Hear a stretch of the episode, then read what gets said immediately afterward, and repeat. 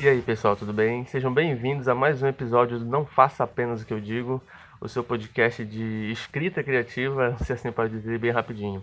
Hoje é o terceiro e último episódio da primeira temporada que eu tratei sobre estrutura. O primeiro episódio foi sobre o modelo de três atos, o segundo episódio foi sobre background e hoje vai ser sobre capítulos. É, vamos falar um pouquinho sobre capítulos, sobre para que servem, como estruturar e tudo mais, e é isso aí. Vamos lá com o programa.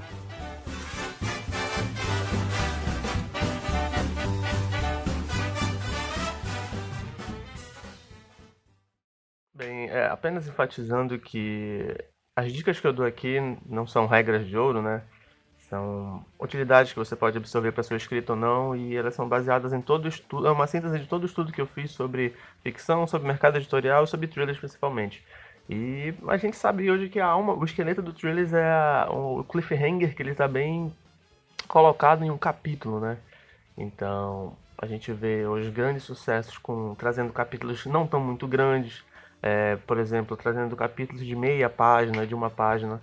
Então, esse é um, é um, um conceito que tem no livro do Raimundo Carreiro, que é a preparação do escritor, que ele fala sobre o tempo psicológico do, do leitor, né? o tempo que ele vai estar gastando naquele capítulo, o tempo que ele vai estar absorvendo toda aquela informação. Então, isso é um ponto muito crucial na hora de se escrever um capítulo, perceber se ele está sendo facilmente compreendido. Você, como escritor, na verdade, é só uma ponte que faz o caminho do leitor dessa jornada ser bem mais fácil, mais entendível. Então, primeiramente, saiba dosar bastante o, o tamanho do seu capítulo, colocar entre cenas e, e sumários. Sumários, no caso, são, são passagens de tempo longo, né? E cenas são onde eles conseguem parar o tempo, o, o movimento está no presente. Então, basicamente, o capítulo serve para fazer a trama andar, de um ponto ao outro.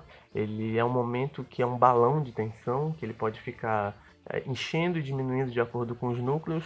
Ele serve justamente isso para fazer a troca de núcleos e ele prende o leitor. Querendo ou não, você consegue fazer um capítulo que ele vai enchendo a atenção, ele vai enchendo a atenção quando ele chega no final, quando você vai revelar alguma coisa grande, você para e muda para outro capítulo, para outra para outro núcleo, né? Aí você cria uma nova tensão e quando você volta para a tensão anterior, ela já está um pouquinho mais amena. E existem alguns pontos em que tornam um capítulo bem mais entendível. É, falando sobre narração em terceira pessoa, basicamente, sobre é, narrador em terceira pessoa é, incompleto, onde ele não sabe exatamente tudo o que está acontecendo, ele só sabe o suficiente para estar tá narrando aquela cena.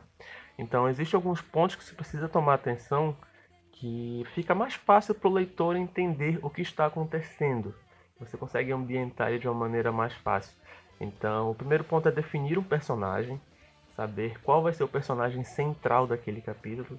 Por mais que tenha um, um grupo de vários outros personagens, porém um ou outro precisa tomar toda a atenção daquele capítulo. Aquele capítulo está sendo contado pela ótica dele primordialmente. E em segundo, você tem que criar bem o ambiente, tem que não descrever, usar o Purple Prose lá a torta e a direita, mas tem que ambientar bastante aquele personagem para o leitor saber onde é que ele está. Então, sabendo o local, a dimensão de todo o cenário, fica mais fácil de entender. O segundo é o pensamento do personagem. Por mais que o narrador conheça as coisas que estão acontecendo naquele cenário, mas é, é crucial que o narrador entre na cabeça do personagem e veja o mundo pelos olhos dele. Então ele pensou isso, ele achou aquilo, ele viu alguma coisa, lembrou de outra, então esse aqui é um momento muito crucial. O outro ponto é a ação. O personagem precisa tomar uma ação naquele, naquele, naquele capítulo, mesmo que seja apenas é, entender algo que estava meio confuso, por mais que ele esteja parado pensando nas coisas, mas é, nas coisas, mas o fato dele pensar e descobrir algo é uma ação. Então, tenha em mente que você precisa fazer esse personagem ter uma ação. E depois é uma interação. A interação dele com outros personagens, caso haja outros personagens, interação dele com o mundo e fazer o máximo para ele caminhar a trama saindo daquele cenário. Mas depende, né? Vai que você é um Stephen King da vida e sei lá, escreve Misery e acontece só naquela casa. Mas acredito que você não seja.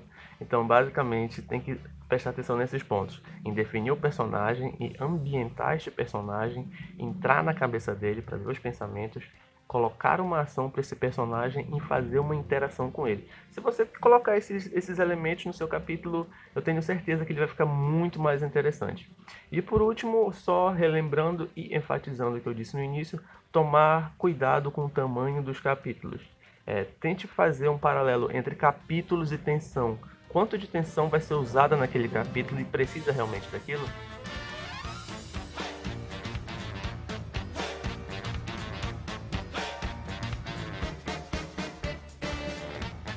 Então, galera, espero que vocês tenham gostado do episódio. É, se aprofundem mais nas dicas. É, escrevam capítulos curtos que tenham esses elementos para estar tá praticando tudo. Eu, eu citei o livro do Raimundo Carreiro, que é a Preparação do Escritor. É um livro excelente, com várias dicas e, e ele parece que está ao seu lado ensinando você a escrever. Então procurem, é, quem não tiver dinheiro, tem o PDF da vida por aí, mas procurem o livro porque ter ele em mãos como uma Bíblia é, é, é essencial para o escritor que quer, quer ter uma produção mais ativa. Então, qualquer dúvida que você tenha, pode deixar na aba de recados e até o próximo programa.